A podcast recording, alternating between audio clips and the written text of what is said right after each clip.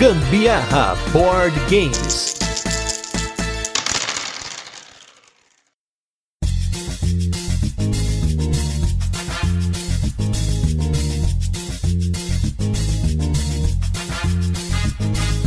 Cultura japonesa, temática japonesa, é um negócio assim que atrai a gente muito. É um negócio que desde criança eu sou fascinado. E se você que ouve o Gambiar, se a gente bater a nossa meta, né, lá no Catarse, prometo que se a gente fizer um programa off-topic do Gambiarra, a primeira coisa que a gente vai falar é a nossa lista de restaurantes asiáticos e de lamen favoritos aqui em São Paulo. Eu sou Gustavo Lopes. E eu sou a Carol Guzmão e esse é mais um episódio do Gambiarra Board Games, o seu podcast sobre jogos de tabuleiro que faz parte da família de podcasts Papo de Louco. E no episódio da semana a gente vai falar sobre um jogo que a gente já tem há bastante tempo na nossa vida, um jogo lindo, bem zen, para você viajar pelo Japão antigo na estrada de Tokaido. Mas antes a gente vai para os recadinhos e os destaques da semana e logo a gente volta com a nossa resenha, onde a gente apresenta o jogo, comenta como ele funciona e depois a gente passa para as curiosidades, experiência com ele e a nossa opinião.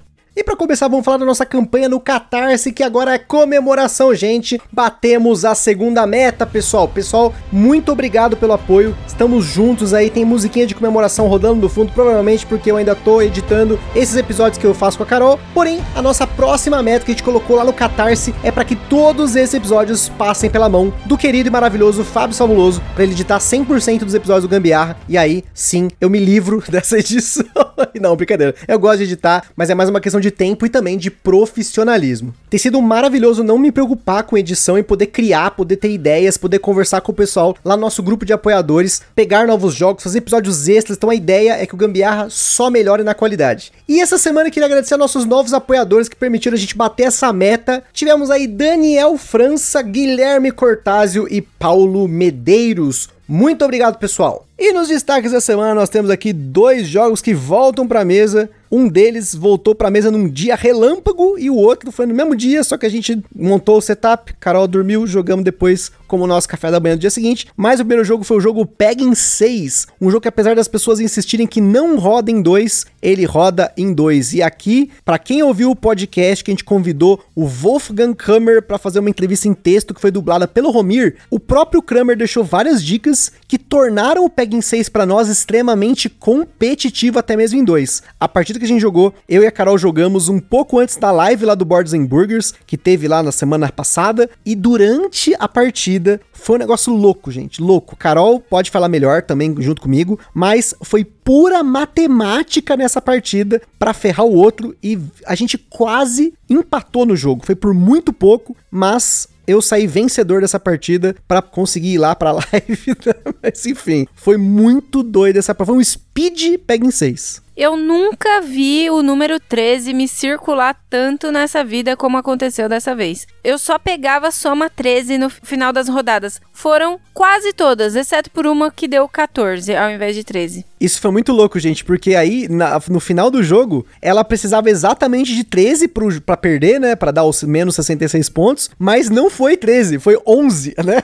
Faltou 2. Aí na última rodada ela pegou 13 de novo e perdeu, mas, gente, foi doido esse dia, foi muito doido mesmo. Então só a correção, foi o 14 e o 11, mas o resto foi 13. Então fica aí o número 13 que apareceu diversas vezes nessa partida. E o outro jogo que eu queria comentar é um jogo que a Carol já reclamou, que ela acha feio o jogo, mas essa partida foi muito legal, porque a primeira partida a Carol perdeu por uma vantagem de quase 100 pontos. E nessa partida ela perdeu por 1. Foi uma virada louca, um negócio assim que eu juro que eu fiquei impressionado nessa partida com o potencial desse jogo, apesar dele ser também um jogo que a galera gosta de jogar em muita gente, que é o jogo Concórdia, um jogo do Mark Gertz, nem sei se eu falei certo o nome dele. Um jogo que vai de 2 a 5 jogadores, que já foi lançado aqui no Brasil no passado pela Redbox, mas hoje está esgotado. A galera quer cobrar uma fortuna e a gente conseguiu uma cópia dele. E ele tem um mapa para jogar de 2 a 3 e um mapa para jogar de 4 a 5. E nós jogamos, obviamente, nesse mapa de dois jogadores, numa partida descompromissada, mas que gerou uma competitividade absurda no final. A grande diferença do Concórdia, quando você está jogando em menos pessoas, é que você tem no jogo umas casinhas que você constrói por, pelo tabuleiro. E tem bastante espaço para construir. mas você tem como construir no espaço do oponente, mas você tem que sempre pagar mais pela casinha e isso, né, gera um atraso para você de dinheiro. E nessa partida, a gente construiu bastante casinha, a gente teve casinhas que a gente construiu, né, nas mesmas cidades, um com o outro, mas a grande sacada do Concórdia não é o mapa dele, sim as cartas, né, porque ele é um jogo de cartas, ele é um jogo card driven, né, ele é orientado pelas cartas que tem ações, você todo turno tem que jogar uma carta, e você pode comprar cartas novas. E a chave do jogo é você comprar as cartas certas para pontuar, além de te dar novas habilidades. Então, eu fiquei muito mais otimista em jogar o Concórdia depois dessa partida, mas obviamente quero testar esse jogo com mais pessoas. Foi épico, muito legal, muito bom. Eu acho realmente esse jogo horrível, mas foi uma jogada que eu consegui aproveitar bastante mesmo e consegui perceber um pouco mais do, de como ele funciona. Na primeira vez que eu joguei, eu não estava tendo muita noção de como utilizar das cartas e o que fazer em cada uma das rodadas, mas eu acho que dessa vez consegui mostrar com a minha pontuação que fui além. Então, palmas para a Carol por ter arrebentado no Concorde. E ela ficou reclamando depois, ah, perdi por um ponto, mas gente, no jogo de tabuleiro, eu já falei para vocês aqui, a questão não é pontuação. Ah, eu fiz 150, 200 pontos, sei o que, fica essa coisa de essa fixação por pontuar mais. Mas a grande sacada dos jogos de tabuleiro é o quanto distante você tá do outro jogador. Pensar que você tava tão próximo, assim, a vitória foi acirrada, entendeu? Isso é muito legal. Eu pelo menos penso assim. Não sei como vocês pensam aí. Comentem lá na Ludopedia ou no nosso Instagram o que vocês acham disso. Mas agora vamos com outro jogo que a Carol achou feio. A Carol não gostou quando jogou a primeira vez. E depois ele foi um sucesso absoluto aqui em casa, que é o jogo La Granja.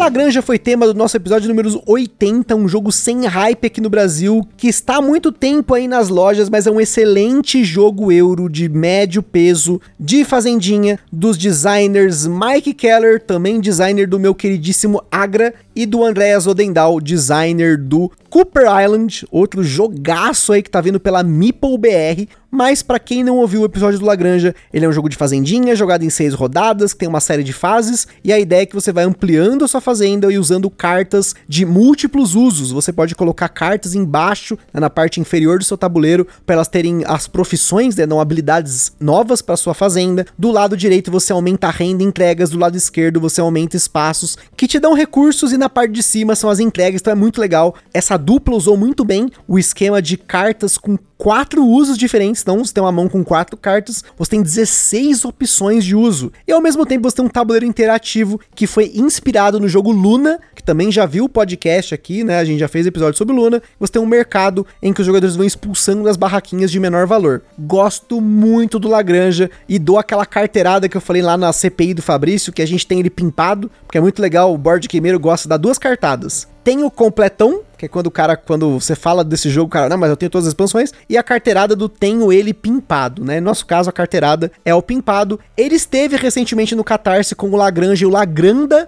que é uma versão deluxe, master fucking foda, né, do Lagrange, com várias expansões, com um tabuleiro maior, componentes de luxo, customizado e tudo mais, mas a gente prefere manter aí a nossa cópia barata sem hype, que ainda vê mesa, apesar de não tanto quanto na época do podcast. É, esse daí faz tempo mesmo que não vem pra mesa. Eu acho que tem que ver mesa em breve, porque é um dos que eu gosto desses que o Gusta curte tanto de jogos de fazendinha, que eu não vejo tanta graça assim nesse mundaréu de fazendinha que ele vê. Porém, esse daí é um que eu gosto bastante, apesar de achar feio. E eu também concordo que ele é feinho, né? O Harold Ilieski é um ilustrador que sabe fazer jogo feio com paleta de cor sem graça, como é o caso do Castles of Burgundy também, a primeira edição é dele, entre outros jogos, mas ainda assim eu acho ele charmoso, os burrinhos, essa coisa bucólica da fazenda lá na Espanha e tudo mais, é, enfim. os burrinhos eu acho bonitinho também. Então, e nessa edição nova que eles fizeram, deram uma melhorada na arte, mas eu ainda prefiro a arte velha, aquela capa com aquele verde sem graça com a casinha no fundo, mas tá valendo, ainda tem no Brasil, então não deixe de conferir o nosso podcast, é um dos nossos podcasts mais ouvidos, né, um episódio do Lagranja, é um dos mais ouvidos porque ele é um euro de médio porte, que ainda tem no mercado com um preço aceitável. Mas agora vamos com esse jogo que volta pro Brasil com um preço bem maior, no caso do Lagranja, né? Mas você aí vai ouvir esse podcast, vai ver se ele serve para você ou não, que é o jogo Tokaido.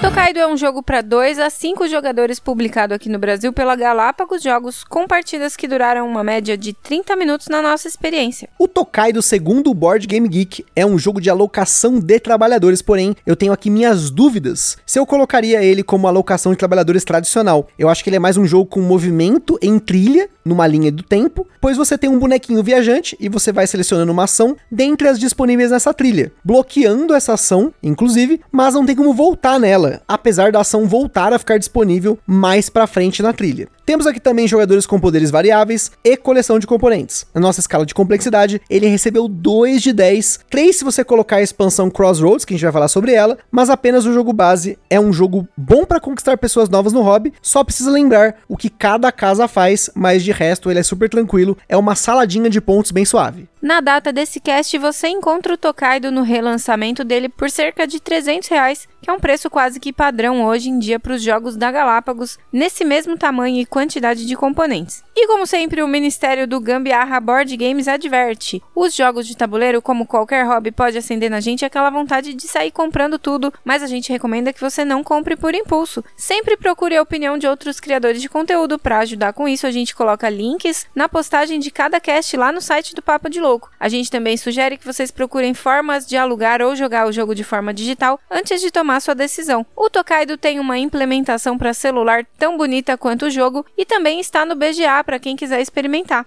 Segundo a fonte mais confiável de informações no mundo, que é a Wikipedia, Tokaido é uma estrada no Japão que foi construída na época do primeiro ditador militar feudal japonês, o Tokugawa Ieyasu, período conhecido como Shogunato Tokugawa, sendo uma das cinco rotas de Edo, uma série de estradas que ligava Edo, atualmente conhecida como Tóquio, ao resto do Japão. Se você é otaku, com certeza você já deve ter assistido um anime ou lido um mangá que tem essa história toda. Vagabond, do Takehiko Inoue, fala sobre isso, e lá no Rurouni Kenshin Samurai X, aquela maravilha que tem até no Netflix os filmes, que eu amei e chorei, tem também, fala um pouco sobre essa história toda aí. Então, se você é otaku, já conhece, não conhece, agora conhece. Especificamente, Tokaido ligava Edo à então capital Kyoto, e ela tinha 53 estações de correios, onde se encontravam estábulos, alojamentos e comida para os viajantes, que é o seu papel no jogo. Você é um viajante trilhando a estrada de Tokaido. O tabuleiro do jogo, inclusive, possui 53 paradas entre a parada inicial e a parada final. Parabéns ao designer que teve o cuidado de colocar isso no jogo. No jogo, cada jogador tem um bonequinho viajante com um poder específico e os bonequinhos dos viajantes estão dispostos na estrada de forma que sempre o jogador que está mais atrás é o jogador da vez.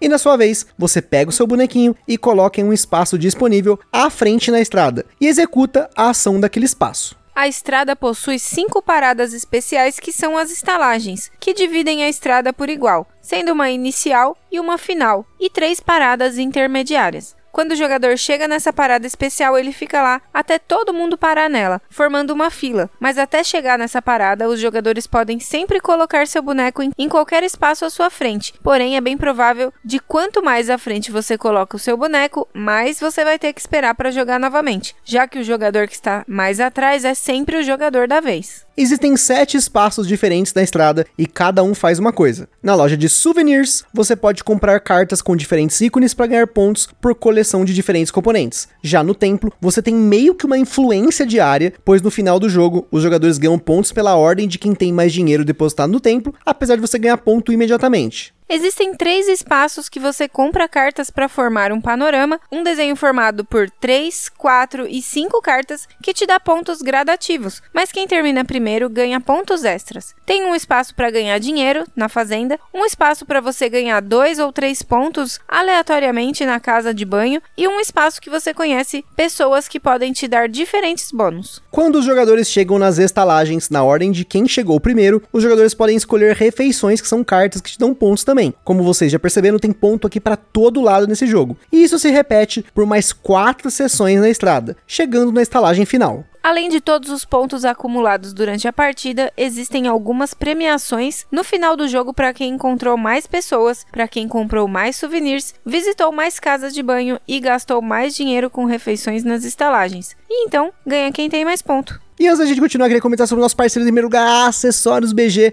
Cada vez mais eu tento falar isso mais rápido, né? Isso é uma piada interna no nosso grupo de apoiadores lá. Mas Acessórios BG, empresa maravilhosa, tem playmats, tem overlays, tem acessórios, tem tudo coisa de bom para você pimpar o seu jogo de tabuleiro, né? Se você quer ter tudo pimpadão, né, para dar aquela carteirada, acessa lá www.acessoriosbg.com.br. Em segundo lugar, nós temos nosso evento parceiro que é o Board Game São Paulo, que estamos aí aguardando as coisas melhorarem para poder acontecer novamente esses eventos. E para isso nós temos aí as redes sociais do Board Game São Paulo para você ficar por dentro, para ver quando vai acontecer a próxima edição. E por fim, nós temos a nossa loja parceira que é a Bravo Jogos, que com certeza tem o Tokaido disponível lá, num preço bacana, com frete grátis, dependendo da região do Brasil. E se você não alcançou o frete grátis, é só colocar uns negócios no carrinho para dar o frete grátis. E se você, no final dessa compra, colocar lá o cupom Gambiarra na Bravo, você ganha brindes e ajuda o Gambiarra Board Games sem gastar nenhum centavo adicional. E não se esqueça de seguir a gente lá no nosso Instagram, que é lá que a gente compartilha as fotos dos jogos que a gente fala aqui, principalmente do jogo da semana, mostrando unboxings e também compartilhando fotos das jogatinas da galera que marca a gente nos stories. Por lá você também consegue falar com a gente, perguntar alguma coisa, mandar sugestão ou até fazer parceria. E se você curte o nosso conteúdo, compartilha nas redes sociais. E também não esqueça de avaliar no Spotify, no iTunes e na sua plataforma preferida para ouvir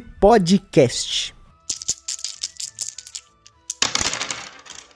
Tokaido é um jogo do designer francês Antoine Bauza, autor de jogos como Seven Wonders, Takenoko e Hanabi e ilustrado pelo Nayad vulgo Xavier Gernfrey Durin, não sei se é assim que se fala, ilustrador francês de jogos como The Big Book of Madness, Taluva e Seasons. Ou seja, temos aí uma combinação de sucesso. Falando sobre o que tem do Tokaido fora do Brasil, ele teve três promos distribuídas em eventos, duas de personagens baseados em pessoas reais, a Felicia Day, atriz que aparece no Supernatural, e a promo Eriku, do Eric Burgers, host do podcast Board Game Babylon, e uma promo com quatro novas cartas de encontro. O Tokaido tem duas expansões, a primeira que saiu foi a Crossroads, uma das poucas expansões de jogos que a gente tem por aqui. Além de novos personagens, ela adiciona mais uma opção para cada parada do jogo. Nós vamos comentar mais sobre a experiência com ela depois. Depois disso teve a expansão Matsuri, que também tem personagens novos, mas ela adiciona um evento que acontece quando todos os jogadores chegam nas estalagens intermediárias do jogo, mudando a forma como a seção da estrada é jogada ou condições de jogo ou de pontuação. São 20 cartas para dar uma boa variabilidade para o jogo.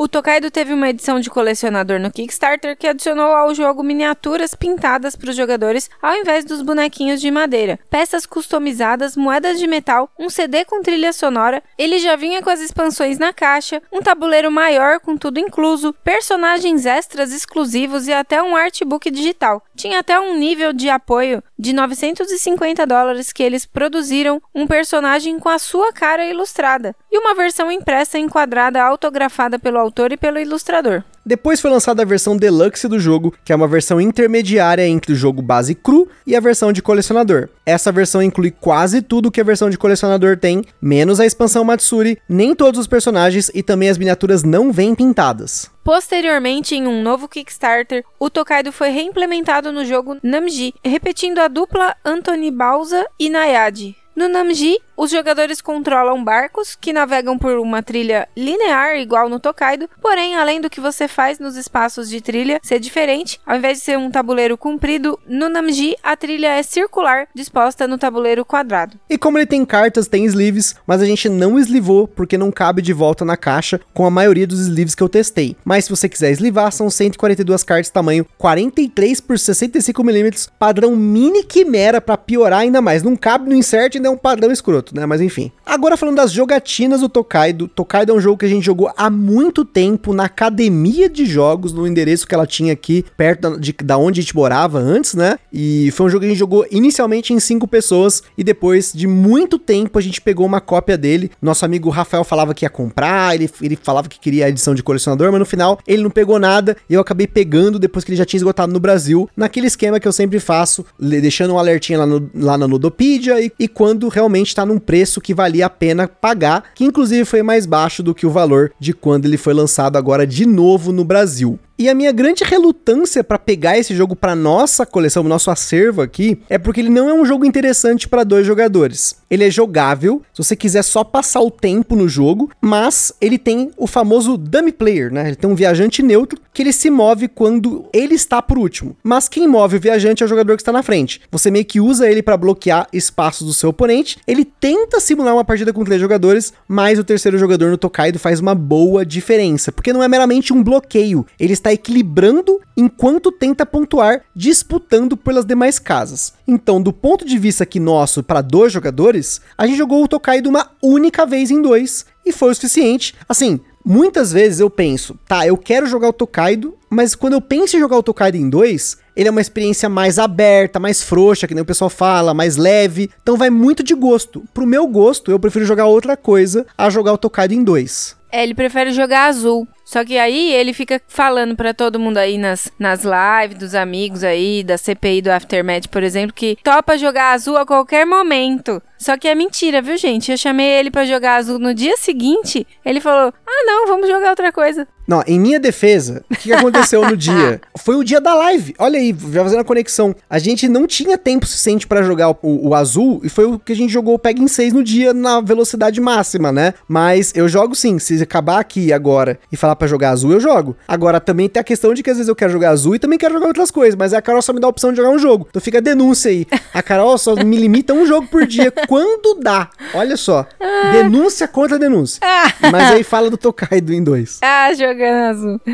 Eu também não gostei não de jogar Tokaido em 2. Eu não gosto dessa história de dummy player. Eu acho que ele deixa o jogo dumb e atrapalha muito a gente, porque às vezes eu sei que é na inocência de querer balancear o jogo, mas ele trava a gente, bloqueia a gente descaradamente e isso prejudica muito o andamento do jogo. E sem motivo, né? Se ainda tivesse um motivo, né? Ele bloqueia porque ele tá pensando em pontuar com aquela casa. Como é o caso da última partida que a gente jogou em três jogadores, eu, a Carol, a minha sogra, que adorou o jogo, né? Tanto que na data que esse esquece sendo gravado, ela quer jogar o Tokaido de novo, mas com quatro pessoas, e aí a gente já fala daqui a pouco sobre o jogo em quatro pessoas, mas a grande questão é que em três jogadores, ele mantém um balanceamento no jogo dos espaços, porque a trilha do Tokaido, ela tem um espaço, e se você jogar em 4 e 5, ela tem um espaço extra em algumas casas. Então, em três jogadores, ele fica apertadinho, né? Você sempre tem que pensar o que, que você vai fazer. E aí vem um negócio, a Carol nunca ouviu isso, porque a Carol não fica nos grupos, não fica, né, nessas coisas, vendo a galera fazer polêmica, encher o saco por causa de jogo, mas tem uma frase muito famosa sobre Tokaido,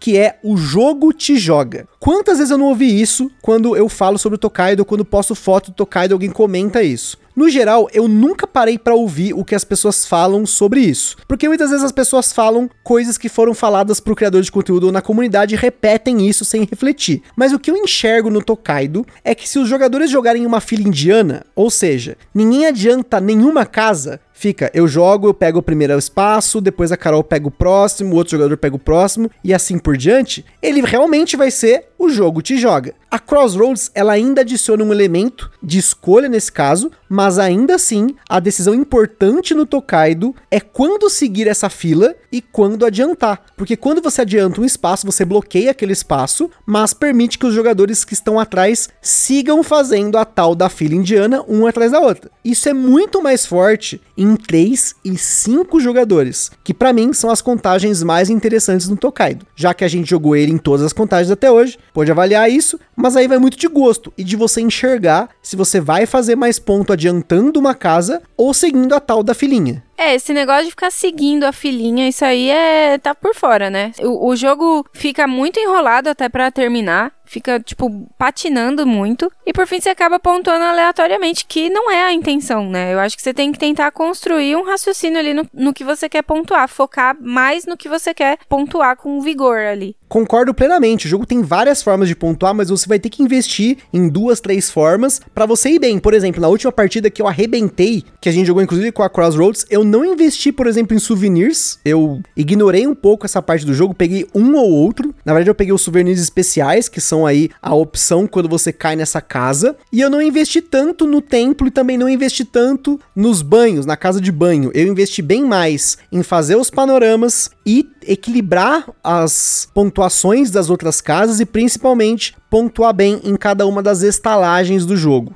Né? Eu gastei mais e acabei ganhando aquela, aquela carta lá de quem gastou mais. Também ganhei a carta do panorama e consegui ganhar mais uma, né? Porque eu consegui equilibrar também os banhos. Eu via lá, alguém pegou uma casa de banho, eu peguei uma, ia lá e pegava duas. Eu sempre superava em uma carta, mas sem ficar me adiantando tanto. Mas eu sempre adiantava quando eu imaginava que eu iria pontuar mais. É uma coisa muito matemática, né? Todo jogo que tem essa chuva de pontos, que tem ponto para todo lado, é salada, é não sei o que, pega de um jeito, pega do outro, você eventualmente tem que observar os outros jogadores e investir em alguma coisa que eles não estão investindo e você vai se dar bem nisso, né? Porque senão, vamos supor que você está investindo em algo e o seu oponente começa a investir também, ele vai te bloquear nos espaços e você não vai conseguir recuperar. Então é importante entender e ler a mesa. O board gamer gosta muito de falar essa frase, sem essa expressão, ler a mesa. Ler a mesa é basicamente você observar o que os jogadores estão fazendo, não ficar focado no seu jogo. O Tokaido não é um jogo para você focar só no que você tá fazendo. Você não pode sair pontuando aleatoriamente, senão você vai se dar mal. Não é à toa que muita gente reclama do jogo e fica fazendo essa filinha e não pontua direito. A decisão chave dele é quando você vai pular alguma casa para pontuar melhor. E isso com a expansão Crossroads, eu achei que ficou ainda mais interessante, porque ela adiciona muita coisa diferente pro jogo. Ela adiciona pontuações de final de jogo, ela adiciona variantes para aquela casa que você ia parar e não ia ganhar ponto nenhum. Como por exemplo, se você não investiu em panorama, não vale a pena você parar na casa só por parar. Claro que vai te dar um ponto ou outro ali, mas era meio sem graça. E com a expansão Crossroads, você tem como parar e ganhar uma moeda de dois pontos. É uma carta lá da Cherry Tree, né? A árvore de cerejeira. Então, essa expansão, apesar de eu não gostar de falar isso, a expansão ela adicionou muito pro jogo ao ponto de eu não querer mais jogar o jogo sem a expansão. É, eu já não explorei tanto o uso dessa expansão aí na, na vez que a gente jogou com ela. Eu acabei pontuando menos que todo mundo. Fui a lanterninha lá, porque a minha mãe usou bastante da expansão, o Gusta usou bastante também. E eu fiquei ali na ralezinha, foi bem, bem pobre para mim essa minha experiência com a expansão. Claro que da próxima vez eu vou usar muito mais. E tanto o jogo base quanto a expansão, elas têm variantes. Você tem a variante inicial para jogadores que estão começando, né? Você não tem os poderes variáveis e cada jogador começa com sete moedas. Isso é bem legal. A gente jogou a primeira vez lá na Academia dos Jogos com essa variante, né? Para todo mundo ficar nivelado, porque era a primeira vez e tudo mais. Tem como você jogar fazendo uma viagem de volta, que é uma variante, né? Que muda a forma como os espaços vão ser ordenados e também é legal de jogar. Tem também uma variante para você comprar uma carta a menos quando você chega na estalagem aí, fazer um negócio mais competitivo. Tem também uma variante de compensação de ordem de turno para estalagem inicial. Mas assim, isso vai muito de cada um você explorar essas variantes. A gente não teve condição de explorar todas elas. Eu mesmo não vi muita vantagem ou desvantagem em ficar explorando essas variantes. O que a gente fez mesmo foi jogar o jogo base em todas as quantidades de jogadores, que eu preferi bem mais em 3 e 5 pessoas e com a expansão que mudou muito o jogo para mim. Assim, eu vou ser muito sincero, quando a gente comprou o jogo de novo e jogou algumas vezes, eu estava disposto a não manter ele na coleção, apesar de ser um jogo bonito, um jogo do jeito que eu gosto, né, assim que tem esse tema de japonês e tudo mais. Porém, eu arrisquei e eu peguei uma promoção dessa expansão no Miniature Market da Crossroads e ela vai manter o jogo na coleção. Mas, se você vai pegar o jogo base, eu recomendo muito você jogar ele no BGA para você entender se ele vale a pena para você. Porque pode ser que você jogue e ache ele muito simples, você não enxergue essa vantagem que o jogo dá de você antecipar alguma casa, ou você acha que o jogo te joga, né?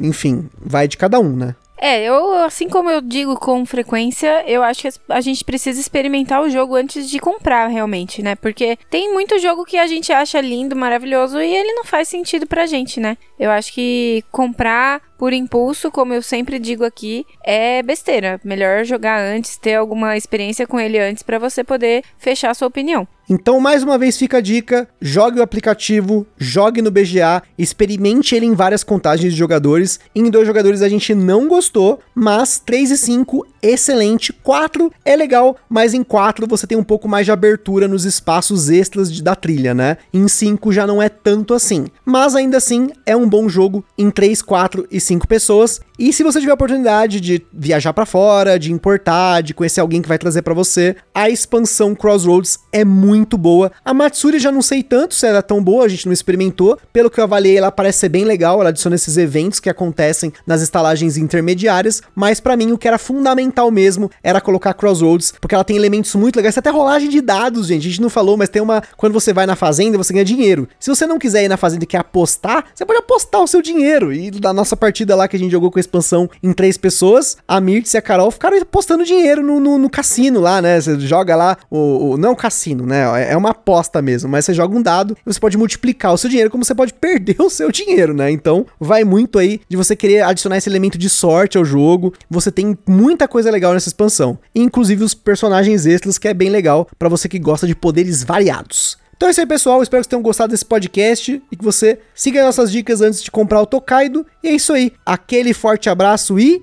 até a próxima. Sayonara!